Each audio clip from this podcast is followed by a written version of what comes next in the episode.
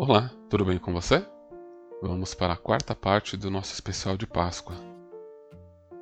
Hoje vamos entender por que fomos libertos. Jesus não está mais fisicamente na terra, mas ele nos deixou o Espírito da paz. Ele enviou o seu Espírito Santo para estar conosco. Quando o Espírito dele vive dentro de nós, ele nos dá uma nova liberdade. Mas nova liberdade para quê? Uma nova liberdade para conhecer a Deus, uma nova liberdade para amar e uma nova liberdade de mudança. As coisas que fazemos de errado causam uma barreira entre nós e Deus. Quando Jesus morreu na cruz, ele removeu a barreira que existia entre nós.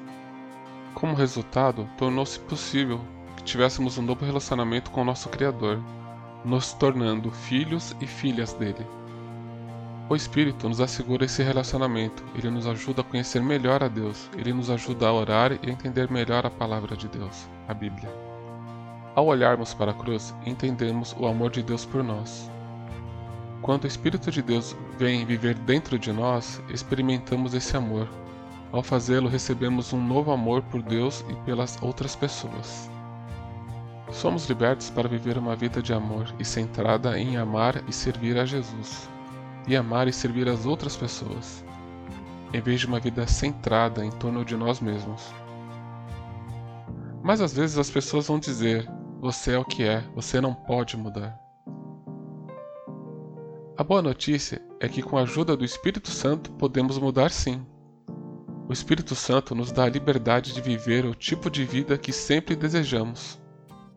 O apóstolo Paulo nos diz que os frutos do Espírito Santo são o amor, alegria, a paz, paciência, benignidade, bondade, fidelidade, mansidão e domínio próprio.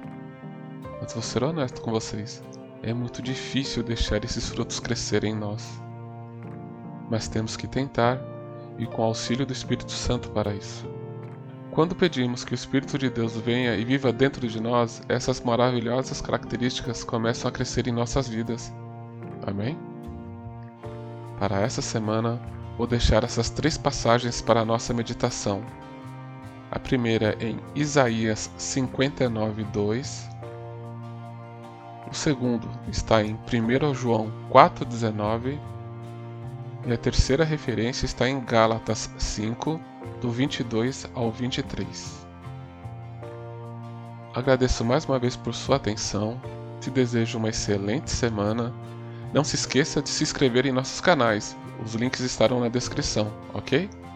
Um forte abraço e tchau, tchau!